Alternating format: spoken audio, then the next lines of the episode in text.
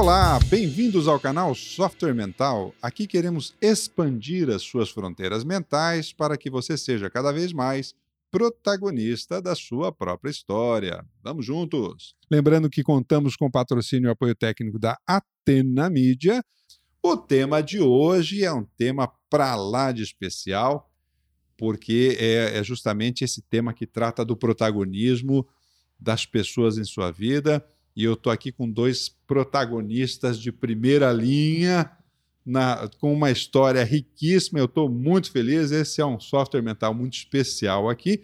Já vou anunciar aqui que eu estou com a minha parceira aqui, colunista Ana Paula Simões. Oi, pessoal.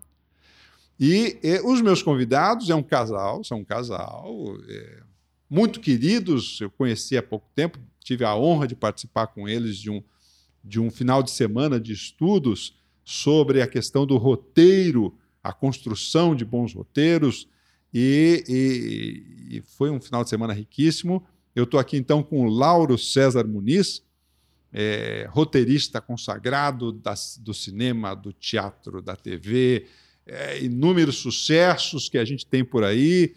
É, projeção, começou a sua projeção nacional, vou pedir para ele falar sobre isso depois, com, com mais calma. Lauro, tudo bem contigo? Tudo ótimo. Nossa, essa aqui é a cidade mais interessante que eu conheci nos últimos anos. Realmente estou encantado com Foz do Iguaçu. Ah, que Realmente é, é, uma é, é, uma cidade que propicia grandes voos. Opa! Intelectuais e físicos. Muito bom. Eu acho, olha, estou realmente encantado com a cidade, e com o ambiente todo, com as cataratas ah, e com as muitas histórias daquelas cataratas. Que bacana, que legal. Muito bom, muito prazer ter você aqui com a gente, Lauro. E a Bárbara Bruno, esposa do Lauro, atriz, diretora, produtora teatral. Se eu fosse citar aqui a, a, a, as novelas, as séries de TV que a Bárbara, como atriz, atuou aqui, a gente passava o dia falando disso aqui, das peças de teatro que ela produziu e dirigiu, então. Opa! Tudo bem, Bárbara? Tudo Prazer ótimo. enorme ter você aqui com a gente. Prazer é todo meu. E é, é, é bom a gente falar nessa palavra, né? Prazer. Ah, Às vezes a gente fala ah, ah, as palavras ah, automaticamente, não é? Sem lembrar exatamente do sentido delas. Então, eu estou dizendo aqui com todo o sentido. Realmente é um grande prazer estar a- aqui batendo esse papo. E como o Lauro falou, um grande prazer realmente, no meu caso, retornar a Foz do Iguaçu, que já tinha uns bons anos que eu não vinha para cá. Ah, E aqui realmente essa cidade tem uma energia muito grande, muito forte, o, o, o que faz com que a gente renove as nossas. Que então, joia. realmente é um, um grande prazer estar aqui. que bom, muito legal. Minha gente, hoje eu vou conversar com essa dupla fenomenal aqui, junto com a Ana Paula, sobre a questão do protagonismo. Esse vai ser o nosso tema central que a gente quer conversar aqui. É, uma, uma primeira provocação, então, que eu faria, vou começar contigo, Lauro.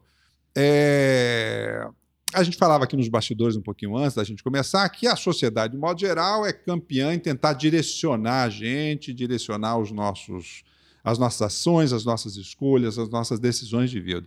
E eu sei que, é, embora seja um roteirista consagrado, o Lauro também foi um engenheiro civil da Mackenzie. Como é que esse engenheiro civil formado na Mackenzie se tornou um roteirista consagrado, Lauro?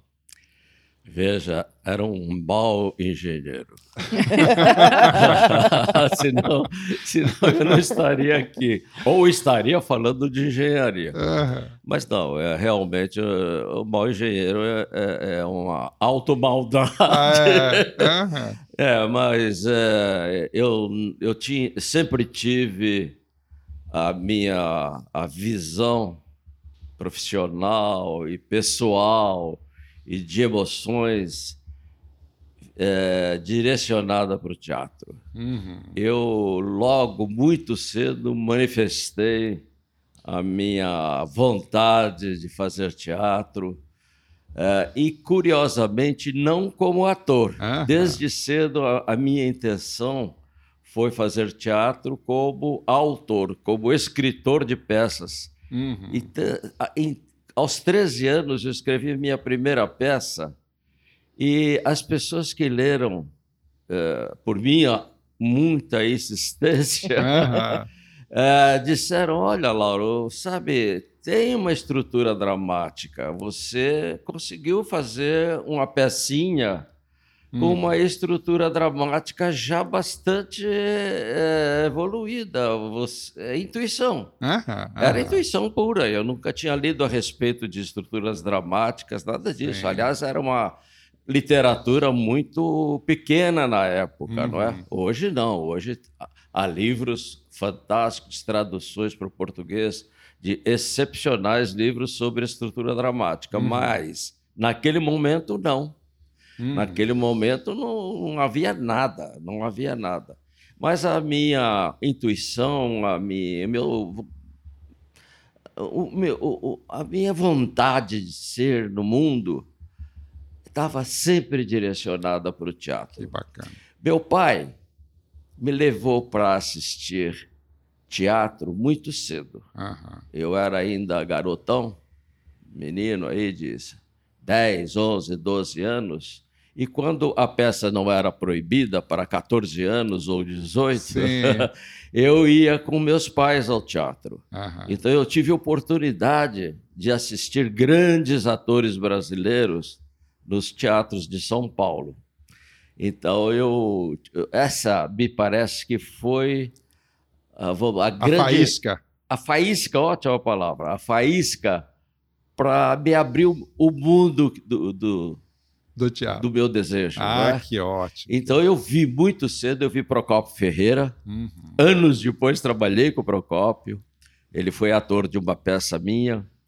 É, eu vi Dulcina, Odilon, Conchita de Moraes. Uau. Então eu tive oportunidade de entrar em contato como um bom menino com os grandes atores do teatro da época. Uhum. Era um teatro um tanto diferente do teatro que se faz hoje. Era um teatro direcionado para um absoluto protagonista. Né? Ah, que ótimo. Era, opa, Procopio Ferreira está com uma peça em cartaz. Era um protagonismo absoluto. Não tinha nem nome a companhia. Aliás, o nome da companhia era o nome do ator. Aham. Procopio Ferreira, Bibi Ferreira, a filha dele, Aham. menina, já interpretando papéis nas peças dele. Ah, e, e, também o Odilon, Dulcina, e, e, muito especialmente Conchita de Moraes, uma enorme atriz, que já estava avançada na idade, Aham. mas que era uma coisa encantadora.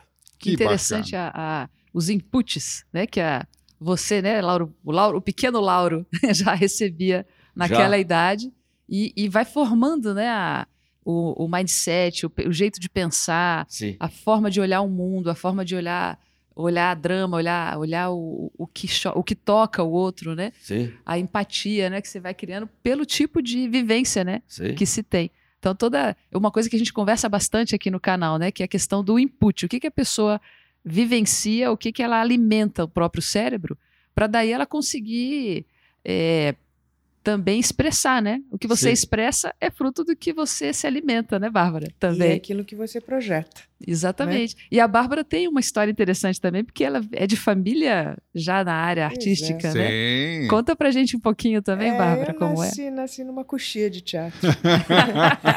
então, então, o teatro é, realmente é uma extensão da minha casa. Né? É bonito isso, é real isso, e é lindo, eu participo disso depois que eu me casei com a Bárbara, um pouco antes por amizade. Mas é muito bonito ver o ambiente da casa da Bárbara. Da Bárbara. Mais ainda quando o Paulo vivia conosco aqui. Ah. É, para a gente. Tanto que é, é, foi, foi no palco e na coxia que eu aprendi a sonhar e a manter os pés no chão. Que bacana. Hum, como é então, é isso? É, pois é. Porque o, o, o palco é uma caixa mágica, né? Onde te permite tudo, onde tudo pode. Uhum. Ali realmente a magia acontece de forma absoluta. Mas é uma ilusão achar que no palco não precisa ter disciplina. Ah, sem dúvida. Precisa muita disciplina. Sem dúvida.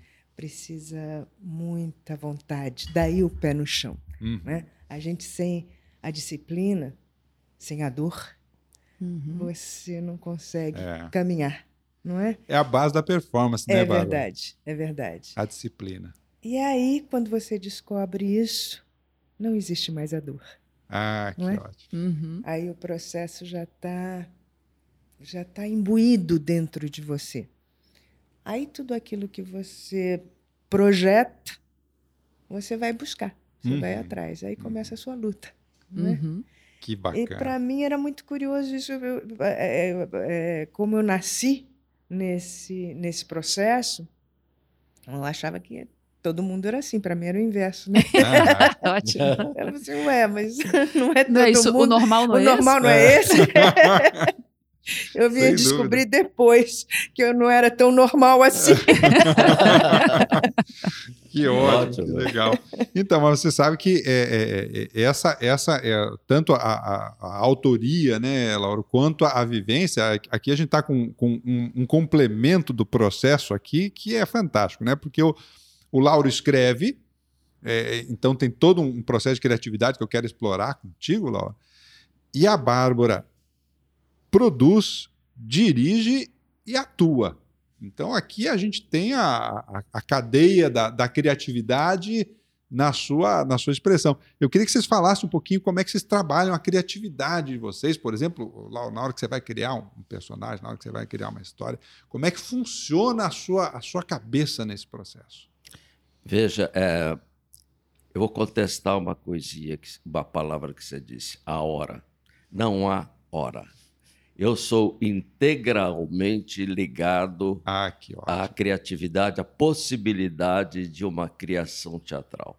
O tempo todo, estou aqui agora com vocês, mas já estou pensando que eu poderia escrever uma peça que abrisse com um diálogo dessa natureza que nós estamos tendo aqui. Uau. E não, é verdade, é, é porque é, é, impressionante, não sai da cabeça o teatro em momento nenhum. Quando eu falo teatro, eu devo também dizer cinema e televisão. Sim. Trabalhos que eu também fiz, e muito, e muito, principalmente televisão. Eu fiz muitas novelas. Né? Uhum, né? uhum. É, cinema eu fiz 16 filmes, roteiros para 16 filmes. Teatro, coincidentemente, são também 16 peças. Aham. Mas novela e minisséries são, no total, 26. Bate é, o teatro. É muita coisa. Porque passei a vida, não sou criancinha, passei a vida é, trabalhando para televisão, cinema e teatro. O, Mas... o Lauro tem algumas novelas aí muito consagradas, né? O Salvador da Pátria,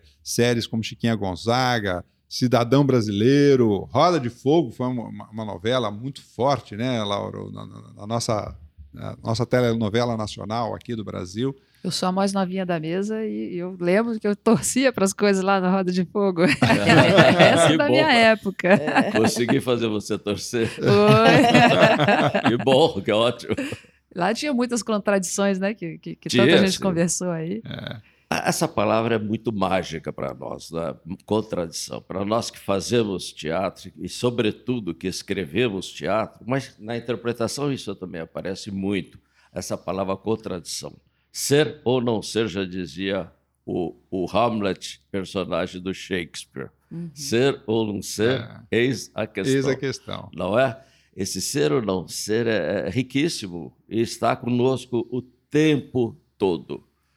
É, o tempo todo eu estou. É isso, é da natureza humana, é, né, Laura? Eu, eu acho colocar, que é da natureza humana, não é do autor teatral nem da atriz. É da natureza humana. É, e o Shakespeare, o genial Shakespeare, grande, enorme autor inglês do século XVII, é, 16 e 17, parte do 16, início do 17, esse gênio esse gênio insuperável uhum. e, e, e, que, sei lá, produto de um mundo muito rico daquele momento, nos legou uma obra teatral e poética magnífica, genial, perfeita. Quer dizer, é o nosso ponto, é o nosso ponto de referência principal. Uhum. Para, para um autor, nada é mais importante do que um senhor chamado William Shakespeare. Realmente, para nós, é a Bíblia. Aham, Nossa aham. Bíblia. Que ótimo. Laura, e. e é, Tá em casa, tá Pronto. em casa. pois é, pois Começou. É. É isso, começou. Tá em começou, casa. Bárbara, começou. Você, você me dá meus descontos aí. Imagina. É um Bárbara. prazer. Bárbara, e, e- e- e fala um pouquinho para a gente, então, desse, desse processo é, criativo dentro da produção, dentro da direção, dentro da atuação como atriz. Eu lembro muito da, da, da Bárbara, uma, uma, uma série que me marcou muito, Bárbara, que é O Tempo e o Vento, Poxa, é, porque tá era, vendo? era, era É. um das minhas. Eu, eu li isso no tempo de colégio, É, a, a obra do Érico Veríssimo, e aquilo na época eu tive que fazer um trabalho, me marcou muito aquela obra. E depois, mais adulto, aí eu tive o prazer de, de, de ver esta, esta minissérie aí, é. que Foi um nossa, prazer me fazer também. eletrizava. É. É, Fala um pouquinho pra gente, então, desse processo da, da, da criatividade aí. É, olha, ah, o trabalho da gente começa quando termina o dele, Aham. não é? Então é uma continuidade. Termina é uma palavra que eu não gosto muito, É, porque na verdade não termina, né? sem dúvida, sem dúvida. E isso é que é fascinante, não é? Você mergulha no universo do autor e a partir daquele universo você começa a criar o seu. Primeiro pela luz da direção, não é? Uhum. que vai é, criar um espetáculo Uhum. a partir daquelas palavras. né? A partir da palavra, a partir do que a gente acha que está na cabeça daquele autor, a gente começa a criar o nosso universo enquanto espetáculo. Isso Uhum. falando em termos de direção. Aham, né? aham. Aí você chega no ator, que é um intérprete, que é aquele que vai dizer aquela palavra. Aí começa um outro universo Uhum. né? um universo ah, ah, mais específico daquela personagem. Uhum. Então você vê quantos universos cabem dentro de um universo. Sim. é? E a partir daí, a gente joga a bola para quem está assistindo. E aí começa um outro universo, porque na verdade o nosso objetivo maior é o de provocação Aham. é provocar a- a- o, o sentimento, a sensação e a, a análise crítica de quem está te assistindo. Sim. Uhum. Você sabe que o, o Lauro usou uma expressão nesse final de semana aqui que me marcou bastante, porque é, é, eu me identifiquei muito com ela, que é o borrão. Hum. O borrão é assim, aquela história que você começa, É. então, com uma massa não modelada na sua cabeça É. de uma ideia. Disforme, ameboide, Disforme, estranha exatamente. E, e aquilo vai e maturando. atraente. E eu queria saber de vocês como é que é esse processo. Eu gostaria que o Lauro falasse um pouquinho para a gente. Eu escutei a versão dele, e, mas eu faço questão que vocês aqui que nos ouvem possam desfrutar um pouquinho dessa, dessa, dessa, desse contexto. E eu queria que a Bárbara explorasse um pouquinho também Vamos isso lá. nesse âmbito da, da, da atuação, inclusive na direção de outros autores. Como é que você Uhum. acompanha esse, esse borrão aí no- no- nos autores? Lauro, então, como é que é? Traz um pouquinho para a gente de novo essa- esse contexto. Primeiro, o, devo dizer que esse borrão não é permanente, senão eu enlouqueceria. É, isso é importante. Mas em um determinado momento do cotidiano, da vidinha, da- do dia a dia, o acordar, escovar o dente, eh, tomar um café, almoçar, blá, blá. Num determinado momento misterioso, Hum. isso eu não posso, não posso não, não tenho condições de revelar, não sei, é um mistério, para mim também. Vem uma ideia na cabeça, uma ideia que começa a tomar forma, mas é uma ideia muito vaga inicialmente. Uhum. Às vezes é apenas uma ceninha que você vislumbra. Como eu sou um autor e sou permanentemente um autor Sim. de 25 Teatro. horas por dia. 25 horas por dia, talvez 40. 25 horas por dia. Eu sou um autor e está- estou o tempo todo eh, preso a essa, vamos dizer, a, a essa missão. Uhum. Eu sinto como uma missão, Sem dúvida. como se alguém, eu não sei quem é, Uhum. me desse uma missão de contar histórias, de analisar fatos Aham. de pegar um fato, transformar numa peça teatral, ou num roteiro de cinema, uhum. ou num roteiro de televisão, e contar essa história. É uma história que seja interessante, exemplar, principalmente exemplar, que possa colaborar para o dia a dia das pessoas uhum. em geral, que as pessoas possam se ligar a essa história. E eu tenho contradições pessoais, então eu jogo as minhas contradições pessoais através de uma história as minhas próprias contradições pessoais, as minhas dúvidas, uhum. eu jogo as minhas contradições, que vão encontrar contradições no espectador, digamos que seja esse programa. Eu, eu, nesse momento, tenho uma contradição. Será que eu não estou elaborando uma coisa muito pessoal a ponto do público que está me ouvindo está, esteja me entendendo? Uhum. Eu quero que o público me entenda plenamente, 100%. É.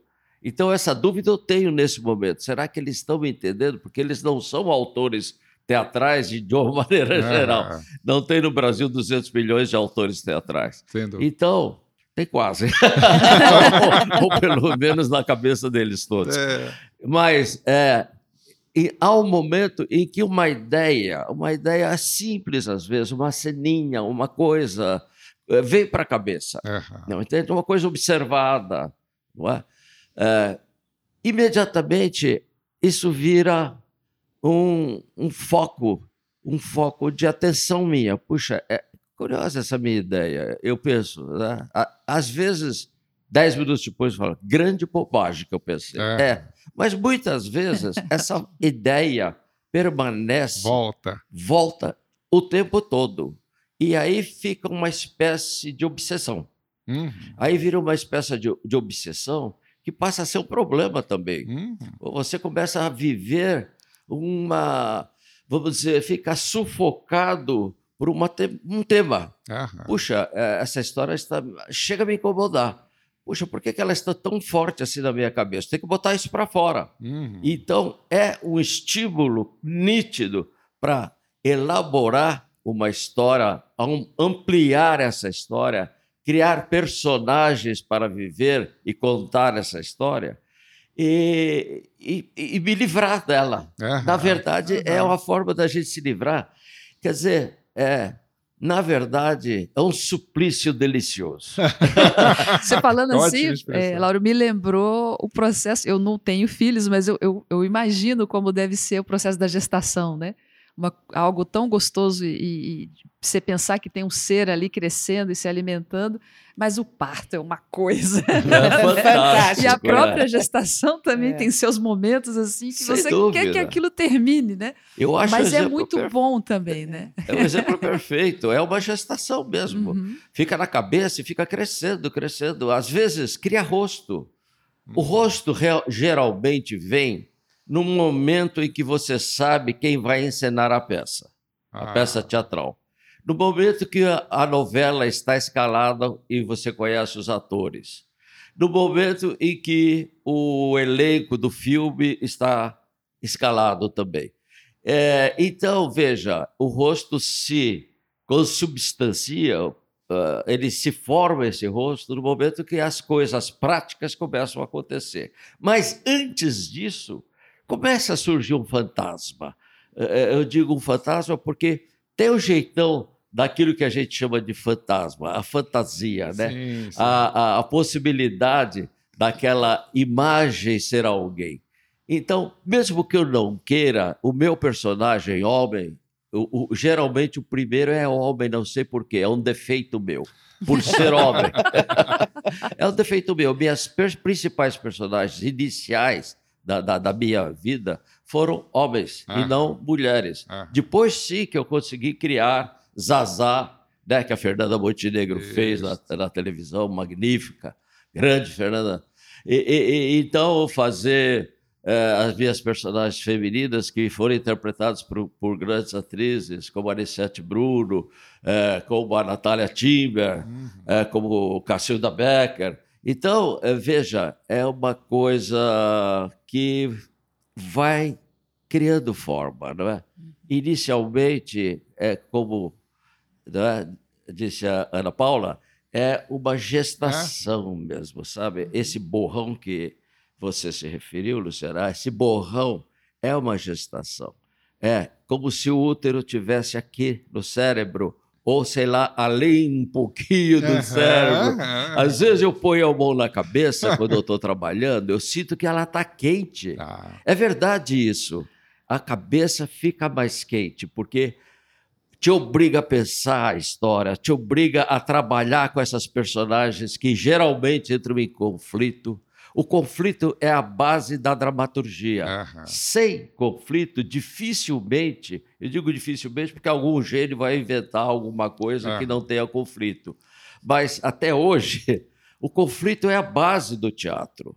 Então, quando esses personagens começam a entrar em conflito, quando eles começam a vivenciar suas vidas e há dificuldade dessa relação, ou seja, o personagem afirma determinada coisa, outro personagem nega a mesma coisa que o outro afirmou, então eles entram em conflito. Ah. É muito comum isso no casal. Aham, perfeito. Marido e mulher. É Você estava falando isso, eu estava pensando na vida. A vida, é, a vida é nós assim. intimamente somos assim. Nós é somos assim, mesmo que seja só um pouquinho, é, só é, vagamente, um conflito pequeno existe. Claro. Eu sou São Paulino, e eu e, sou corintiana. E ela é corintiana. Isso que eu ia dizer.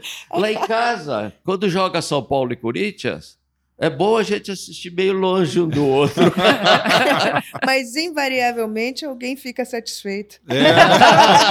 Ou tem empate. Ou os dois. É, é. é. Às vezes mas, o empate mas, favorece um, às vezes o empate favorece contar, outro. Vou contar uma coisa interessante de quem convive com, com o autor duas coisas interessantes. Opa. Aliás, tem várias. Várias. Mas eu vou, tô, vou levantar duas. A primeira é que a nossa casa sempre está cheia de personagens. Ah, ótimo. Nunca somos só nós dois. Que nós ótimo. vivemos assim, é, convivendo com vários personagens. E outra coisa extremamente interessante também sobre os personagens é que muitas vezes os personagens se impõem. Então, quantas vezes ah, a verdade, gente conversa e ele diz, não, porque eu vou fazer isso, vou fazer aquilo. Quando ele senta para escrever e eu leio, depois eu falei, ué, mudou, você não ia fazer isso? Assim, o personagem foi oh, mais muito forte. Legal. Ah, olha só. Né? O personagem tem vida própria. E o bom personagem tem Sim. vida própria. É curioso isso, parece uma coisa uh, misteriosa, tal. Não, é, é natural, sabe? Se a personagem está bem construída, ou seja, ela tem um passado crível, é um passado que realmente é, define o futuro da personagem. É, foi uma criança assim, assada. A gente começa assim, pensar o personagem assim. Ô, Lauro, então deixa, deixa eu pegar um gancho contigo. Isso é, é, é praticamente um exercício de empatia na criação, não é isso? É, Porque sim, você perfeito. entra você nesse personagem é. e, e, e, daqui a pouco não é mais você que se impõe, não é isso, Bárbara? Exatamente. É, aquele Exatamente. personagem você passa a conviver e ter uma empatia com ele e ele, ele festa, ele traz uma. Tem tantas personagens em casa que os cachorros às vezes latem. Tem uma questão aí que eu, é que eu acho interessante, e aí eu queria fazer um gancho com que a, um, um, aspecto que a, a Bárbara trouxe bem no comecinho, mas que é assim, a tua preocupação, né, que você estava falando agora, Lauro, de será que estão me entendendo? Será que o, ah, quem está escutando a gente está tá acompanhando? Até porque nem todos são autores. Mas, assim, é, eu posso arriscar, talvez, a dizer que, é, não, mesmo não sendo autores, todos nós, em algum momento, um borrão, uma ideia, uma coisa começa a se formar na cabeça da gente. Sim. Seja lá sobre o quê. Né? E nem todos nós damos atenção a isso. É aquele borrão que vem, parece interessante, mas passa. Isso. E aí continua a vidinha naquela mesmice, né? Isso. E a grande questão que você trouxe, né? Vem esse borrão e eu dou atenção a ele.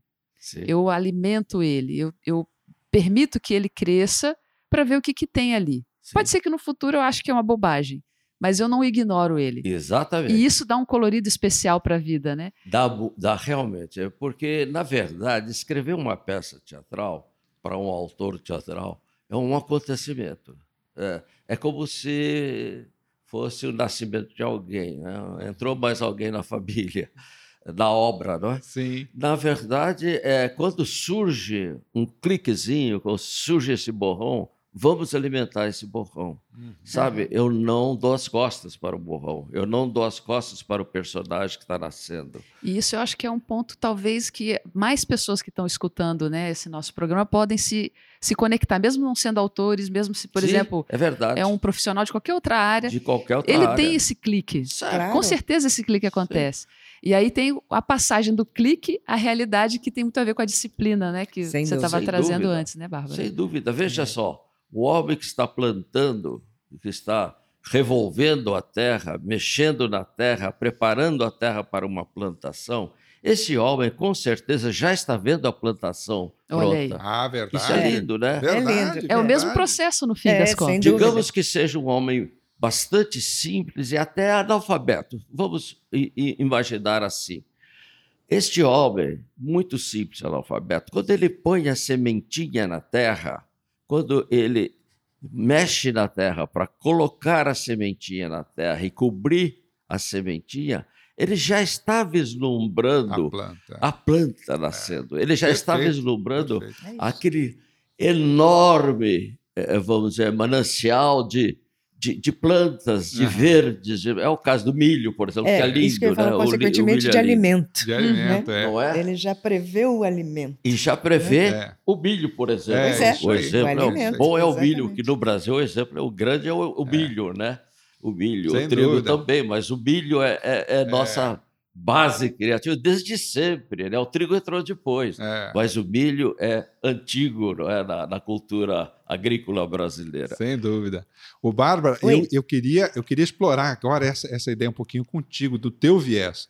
Porque, porque aí teria mais uma, uma, uma questão aqui fundamental, que é a, a, a- não só o processo de transformar esse, esse borrão é, numa personagem com vida, que é o, o que o, o ator vai fazer, o que o ator vai, vai vivenciar, é, mas também tem aqu- aquele processo da, da, energia, da comunicação com o público, da vivência ali- ali no teatro. Você falou uma coisa ontem para a gente aqui que eu quero trazer para os nossos ouvintes, que eu acho fantástico. O teatro não vai morrer nunca, porque ele é da relação humana, do contato humano, Exatamente. ator que na verdade está trazendo vida a uma ideia e esse contato com a, com a, com a sua plateia. É, porque o teatro é, é a única maneira que se tem é, do, da conexão ao vivo, né? Uhum. da conexão momentânea. Nenhuma outra mídia tem esse te poder. permite É isso. verdade. Isso é importantíssimo. É então, a- aquele momento jamais se repetirá. E aquele momento, ele só existe em função daquele número de pessoas que está ali, Uhum. no palco e na plateia. E mesmo que você não tenha consciência disso, isso está atavicamente dentro de você. Uhum.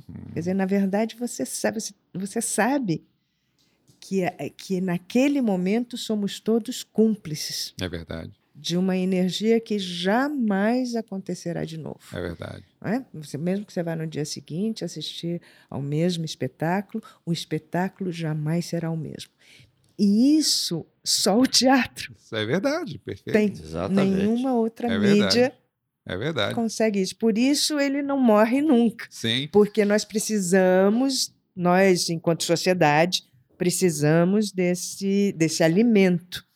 E o teatro vai estar sempre refletindo a sociedade em que ocupa.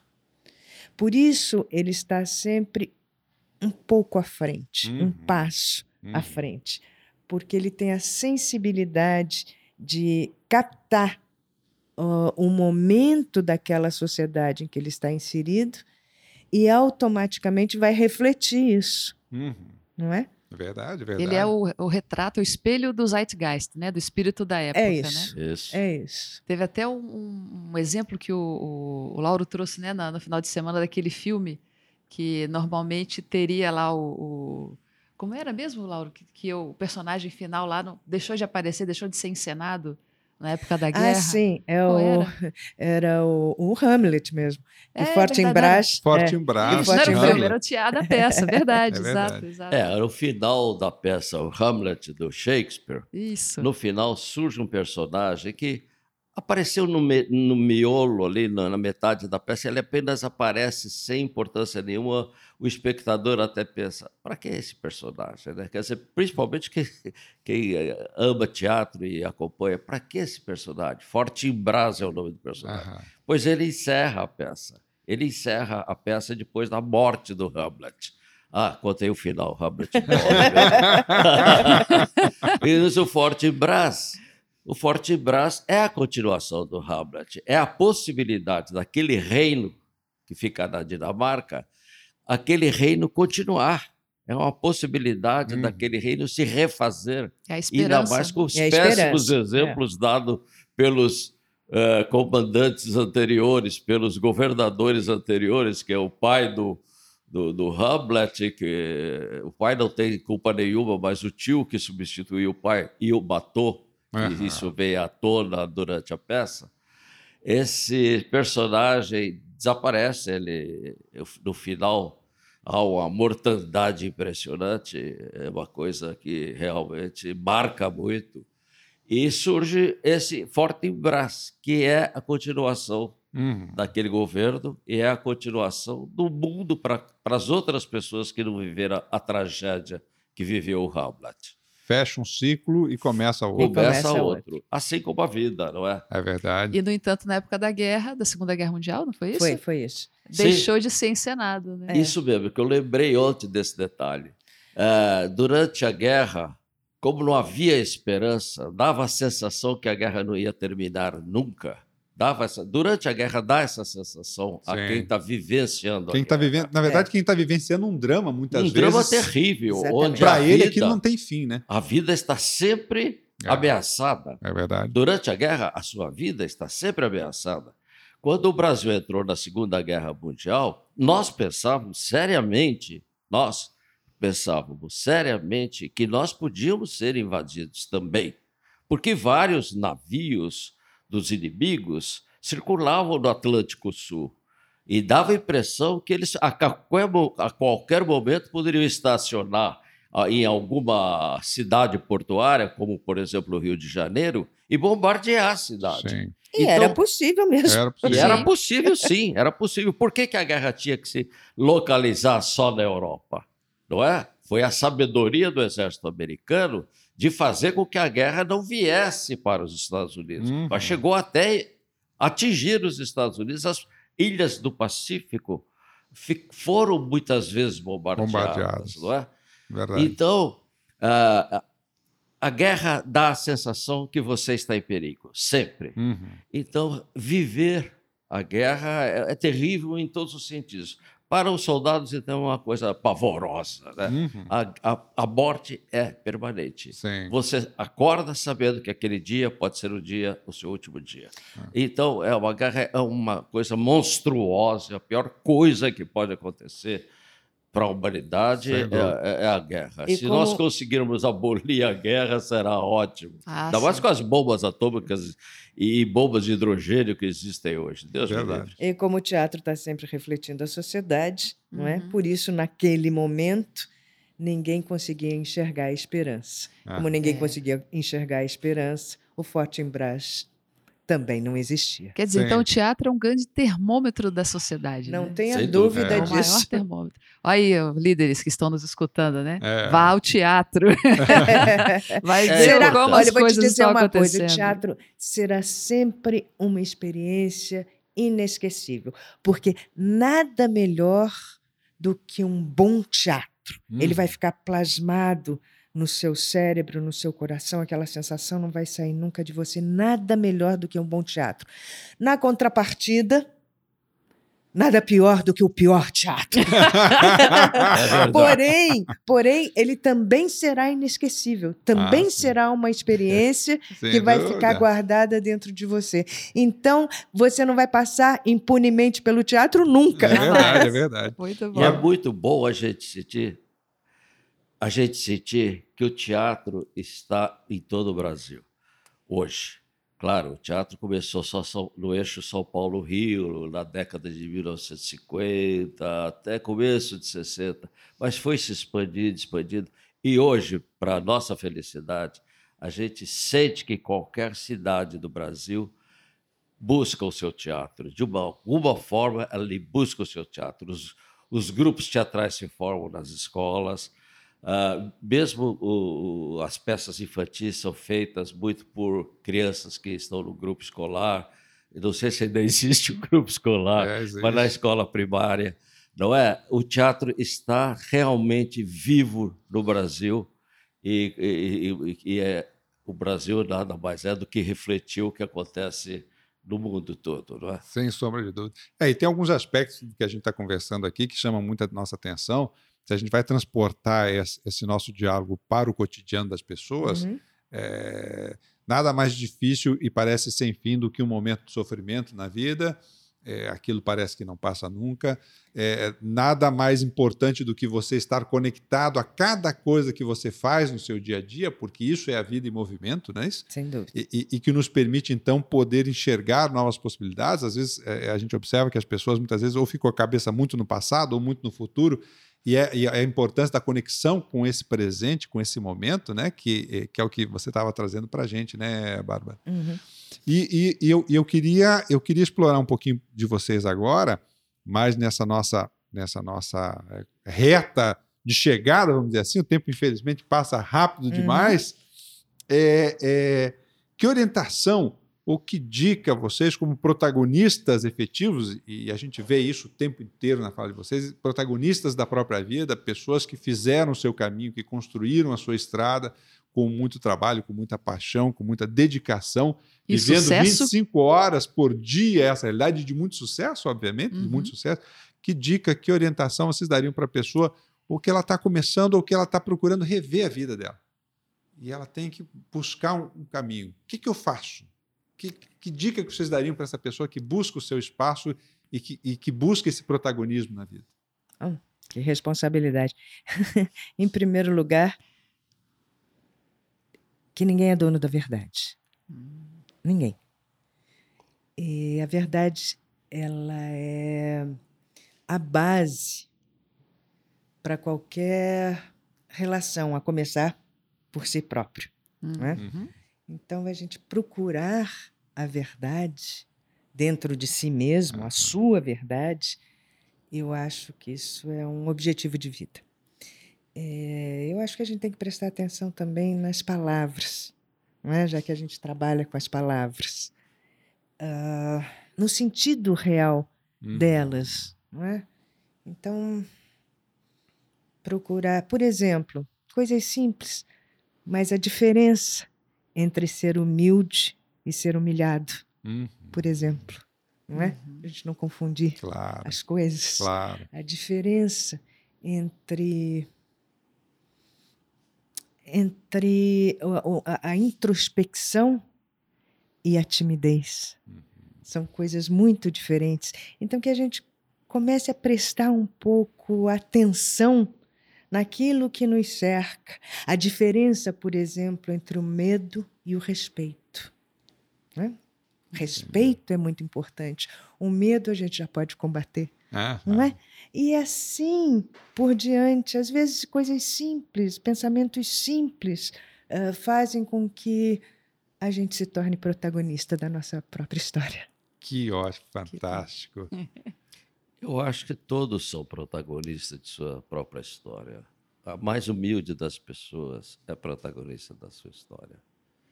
Veja, é muito comum a gente sentir um mendigo, infelizmente a gente ainda vê isso nas ruas do Brasil, infelizmente, e da América do Sul todo. É terrível, mas é verdade. As pessoas que vivem na rua, é? Elas sempre procuram um diálogo e não tem. Uhum. Quem vai dialogar com uma pessoa que está pedindo esbola na rua, enrolado num pano estragado, rasgado, sujo? uh, que não tenha chance de um teto, que quando a chuva vem, ela tem que se abrigar do jeito que for possível. Esse, essa coisa do mendigo, uh, do homem que está a, a parte desligado da comunidade e que vive sozinho aquilo tudo, a tristeza, a impossibilidade do diálogo, tudo que ele fala não cola em lugar nenhum, uhum. ninguém presta atenção. Uhum. Ninguém, é, é um párea da sociedade, não é? E, e, no entanto, ele também tem um sonho. Claro que ele tem um sonho. Puxa, eu vou arrumar um pão hoje. Hoje eu vou buscar um pão para mim. Uhum. Eu quero o meu pão. Geralmente, ele se agrega, se liga a um cachorrinho. Os cachorros têm uma coisa maravilhosa. Os cachorros são uma grande invenção da natureza. Os cachorros são fantásticos porque eles se tornam amigos independente é da situação financeira da pessoa ou da situação social da pessoa. O cachorro não tem isso, ele é amigo, ele se aproxima e fica. Geralmente, esses mendigos sempre tem um cachorro que ali está, protegendo às vezes o sono, o sono dele, não é? Evitando que alguém se aproxime, latindo, chamando atenção para o amigo que está ali dormindo no chão. Então, essa coisa é, triste que ainda existe na América do Sul e ainda existe eh, nos países mais é, menos evoluídos, e a América do Sul, infelizmente, ainda não atingiu o seu melhor nível, essa, essa situação é, é, ela nos mostra que também como qualquer ser humano, esse sujeito tem um objetivo, ele uhum. tem um uhum. sonho, ele tem uma expectativa. Uhum. Ele, puxa, se ele conseguiu um pão no fim do dia, a expectativa, a expectativa dele foi, foi completa. Ele comeu aquele dia um pão. Então, essa coisa que eh, de repente se expande e vai para o presidente da República, que também tem um objetivo de dar pão para todo o Brasil, hum. no caso brasileiro. Então, é, é, é, a mesma coisa. Eu quero, ou o presidente deve pensar, puxa, eu preciso alimentar esse país inteiro, eu preciso dar pão para todos, eu preciso é, estimular o trabalho, todos têm que trabalhar, todos têm que ter uma meta, um objetivo, um sonho. Cabe ao presidente da República, no nosso sistema, fazer isso, ou a um primeiro-ministro dos outros países que têm um outro sistema, um, sistema parlamentarista. É, cabe a eles buscar o pão né, que o mendigo vai buscar com as duras penas. Então, veja bem, todos os homens do mundo vivem, sonham com o, o pão, que pode uhum. ser uma, um pedaço de pão mesmo, velho, ou pode ser uma joia fantástica de uma senhora burguesa que sonha em ter um colar de pérolas uh, legítimas, igualzinho ao brinco, e, se, e, se possível, um, um anel de brilhante nos dedos. Uhum. Então, acho que é, o mundo vive de sonhos e de. E busca esse protagonismo. Busca esse protagonismo. Todos nós, todos nós, somos protagonistas. Eu acho que todos nós somos protagonistas de nós mesmos e eu não, não acho que haja ator secundário em termos de humanidade.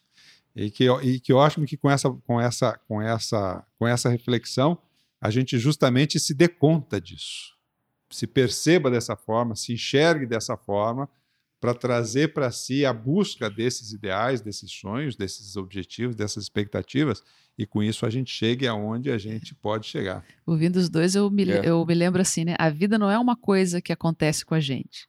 A vida é o que nós somos, é o que a gente Sim. faz ela ser. Né? É, é. Então, bem, bem interessante. Ah, eu fico aqui escutando, eu me identifico muito com esse cuidado com a palavra, né, que a, a Bárbara traz, e com essa energia, é. essa intensidade energética aqui do Lauro também. É. E eu acho assim que é um casal Fora de série. Fora de série. que bom. Muito obrigado. Um complemento maravilhoso. Obrigada, que bom para nós. Muito bom. Minha gente, muito bem. Infelizmente, estamos chegando ao final do nosso podcast. Um prazer inenarrável de ter esse casal maravilhoso aqui com a gente, Obrigada. o Lauro, a Bárbara.